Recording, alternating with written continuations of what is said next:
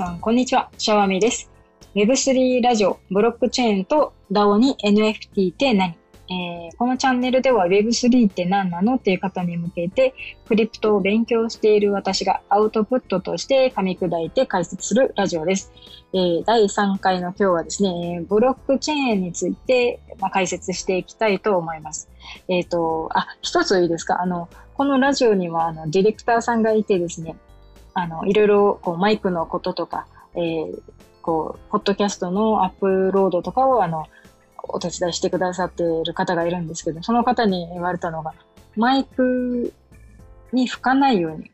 ね、なるべく吹かないように気をつけてということで、えっと、それを意識するとですね、余計に吹いてしまうんです。こう、吹くっていうのなんか、そのマイクにボフボフボフっていう音が鳴りますよね。そういう録音してる時のそのボフボフ感をなくすために私は頑張ってるんですけども、なんかそう意識してしまうと鼻、鼻息が荒くなって、すごくあの、ボフボフ感が出てしまうっていう感じなんですけど、ごめんなさい。これはもう、もう本当にすみません。気をつけますんで。はい。じゃあ、行きますね。そう、何が、な、何が言いたいのかちょっとわからなくなっちゃったんですが、あ、ボフボフしないように頑張りますんで、はい、今日もよろしくお願いします。えっ、ー、と、まずブロックチェーンって何なんだいってことなんですけど、まあ、ここれ仮想通貨とかあの NFT って今言われているものを動かす基盤というか、まあ、これがないとできませんよっていうかこれを使ってやっているのが、え仮想通貨ととか NFT とかそういったものですよっていうことなんですけど、えー、ブロックチェーンっていうのは、えっ、ー、と、まあ、箱のみたいなものがありまして、箱はまあブロックって言います。で、えー、その箱の中に、えー、例えばじゃあ、A さんから B さんに、えー、ビットコインを送ります。その時の、え取引データですね。A さんから B さんに送るっていう、その取引データを、えっ、ー、と、ちょっと暗号化をして、暗号化して、で、箱に、あの、詰め込んで、で、蓋をして、で、チェーンで次のブロックとつないでいきます。で、どんどん箱に入れたデータとチェーンがつながっていって、箱チェーン、箱チェーン、箱チェーンみたいな感じで、えー、つながっていくことによって、え、データを管理するシステム。で、つながっているので、えー、改ざんができませんよ。事実上できませんよ。っていう、まあ、改ざんをしにくい、えー、こう、データの管理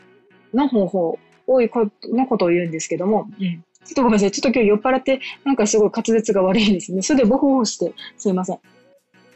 はい。で、あの、その、まあ、そのブロックとチェーンをつないで、まあ、連結してつないでいったもの、えー、それが、えー、ブロックチェーン。まあ、別名、あの、分散型台帳、えー、なんちゃらって言うんですけど、これまた、あの、思い出したら言いますね。はい。その、もう、ど忘れちゃった。はい。で、このデータの改ざんができないように保管する仕組みのことをブロックチェーンと言いますね。で、じゃあなんで改ざんで、改ざんができないんですかということなんですけど、えっ、ー、と、この箱に、ブロックと呼ばれる箱にデータを入れますよね。で、その時に、えー、この A さんから B さんにそうビットコインを送る、その取引データを一緒に入れるものがあるんですけど、そのデータと、それの一個前の、えー、ブロックの中に入っているデータ、それも一緒に入れちゃいます。だからもうこ、の箱には A さん、B さんの取引、えー、データと、一個前のブロックのデータを一緒に入れてしまうので、はい。えっ、ー、と、これをね、改ざんしようと思ったらですね、あの、この A さん B さんの取引のブロックを改ざんしたいとなると、1個前のデータのデータも入ってるんで、なんというか、こう改ざんしてしまった時に、その1個前のデータも変えないと、ちょっとつじつまが合わなくなるんですよ。で、